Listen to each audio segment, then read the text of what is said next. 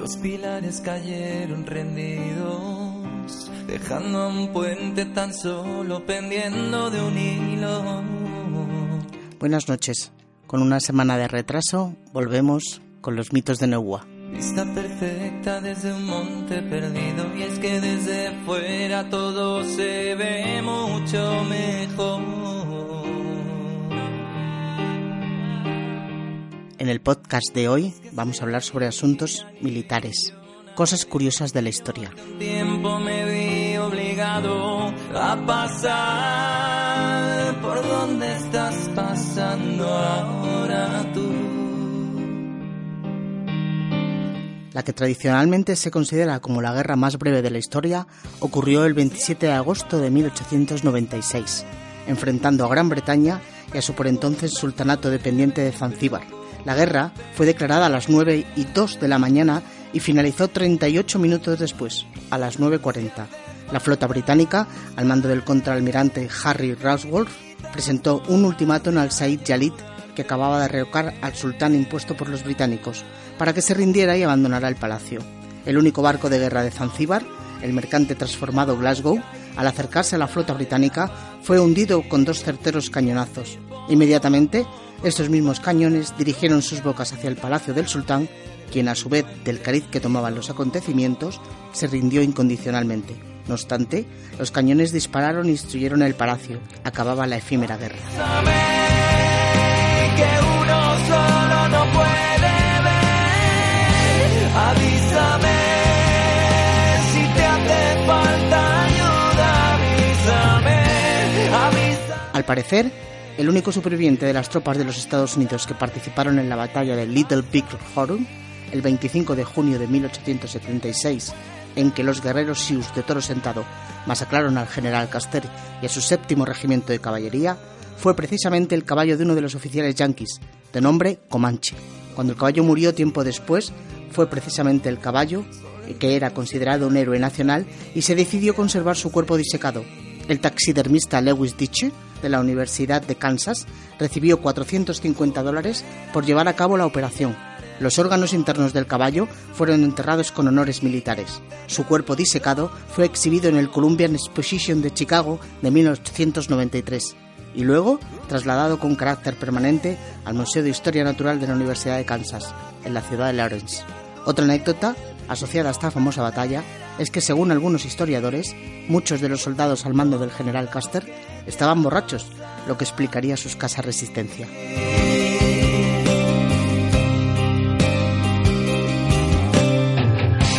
Avísame que uno solo no puede ver.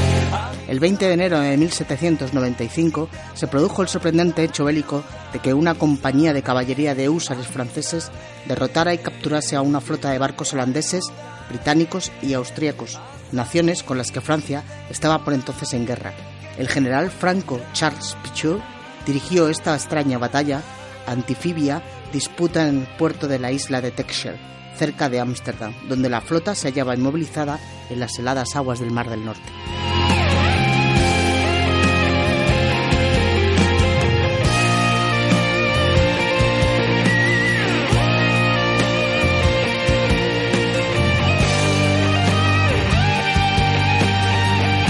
Los sibaritas, es decir, los habitantes de la ciudad grecorromana de Sibaris, situada en territorio italiano de la región conocida como Magna, Grecia, eran famosos en todo el orbe antiguo por su buen vivir, como refleja el hecho de que su gentilicio haya dado lugar a un adjetivo que califica a las personas que se preocupan por llenar de placeres su vida.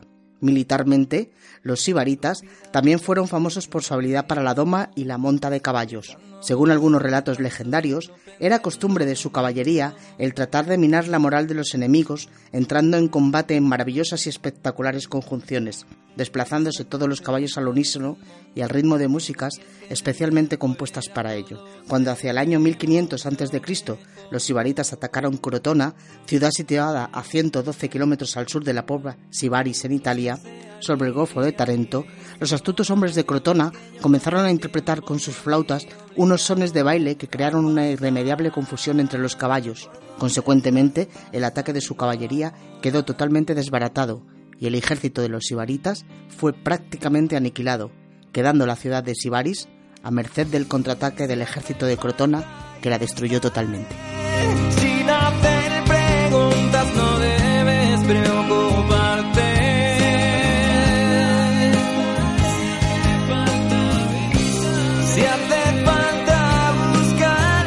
Otro hecho.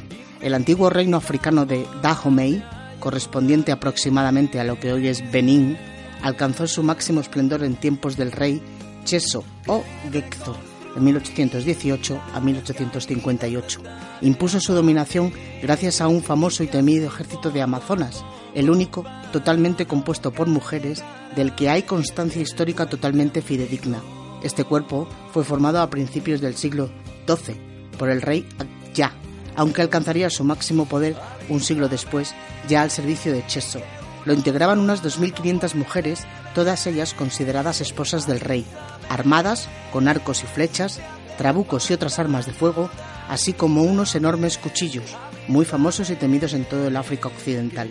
Solían actuar por sorpresa, aunque se trataba más bien de un ejército defensivo, con carácter de guardia personal, que solo entraba en combate en circunstancias muy especiales.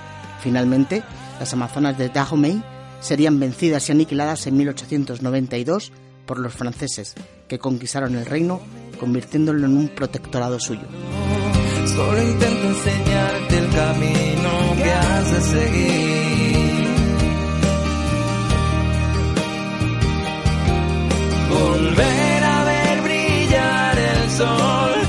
Otro hecho desconocido. En la primavera de 1969 se disputaron dos partidos de fútbol entre las selecciones nacionales de Honduras y El Salvador, correspondientes a la fase clasificatoria para la Copa del Mundo de 1970. El partido de ida acabó con victoria hondureña por 1-0, siendo un encuentro apasionado, duro y enconado, pero para lo que suele ser este tipo de partidos, normal. Sin embargo, en el transcurso del partido de vuelta, jugado en San Salvador, que finalizó con la victoria local por tres goles a cero, se produjeron graves enfrentamientos entre ambas hinchadas, que se saldaron con multitud de heridos. Como por aquel entonces las eliminatorias se disputaban por el sistema de puntos, sin tener en cuenta el número de goles, el doble enfrentamiento quedó igualado, y todo quedó en suspenso hasta la disputa de un tercer partido en campo neutral. Sin embargo, mientras esperaba aquel tercer partido, el enfrentamiento se extendió al campo diplomático, con la expulsión de unos 11.000 ciudadanos salvadoreños del territorio de Honduras y al militar el 14 de julio, cuando en represalia carros de combate salvadoreños cruzaron la frontera hondureña, mientras aviones bombardeaban también los principales puertos de Honduras. Esta guerra del fútbol, que nunca fue declarada como tal, acabó el 18 de julio tras mediación de la Organización de los Estados Americanos con varios millares de víctimas, entre muertos, heridos y refugiados.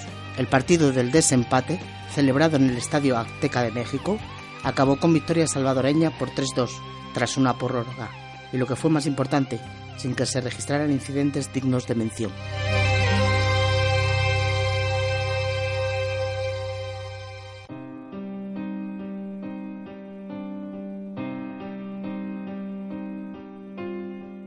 Los pilares cayeron rendidos. Otra curiosidad. Costa Rica disolvió casi totalmente su ejército en 1940 tras establecer un convenio de neutralidad y no agresión con el resto de países centroamericanos. Tras la disolución, solo quedó activo un cuerpo de entre 500 y 1.200 soldados destinados al control de las fronteras, una fuerza paramilitar de unos 9.000 hombres y una reserva nacional. Que visionario,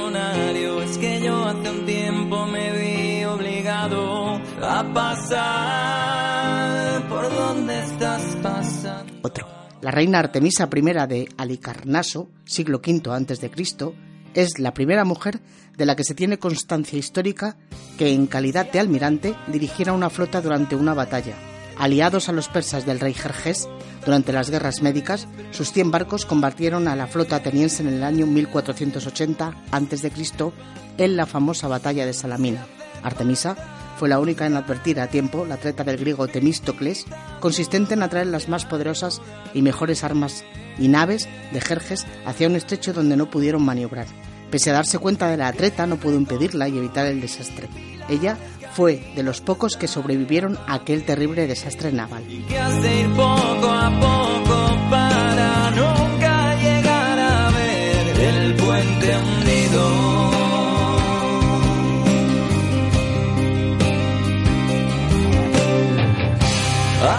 Dictador de Guinea Ecuatorial, Francisco Macías Güema, que fue depuesto de 1979, decretó en 1976 el servicio militar obligatorio para todos los muchachos entre 7 y 14 años.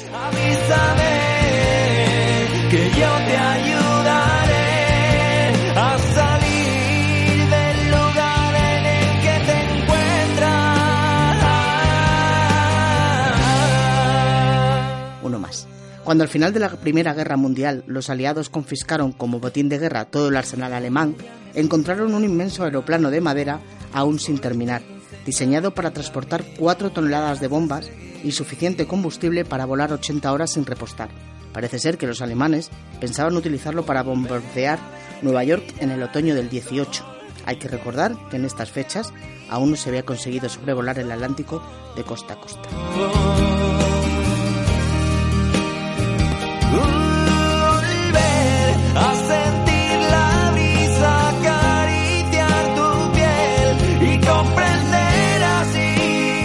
Nada más. Espero que esto, este trocito de historia haya servido para poner en vuestros conocimientos cositas nuevas. Con esto me despido hasta la semana que viene y espero que os haya encantado.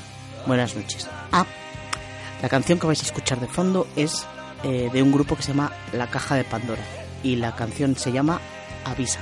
Hasta mañana.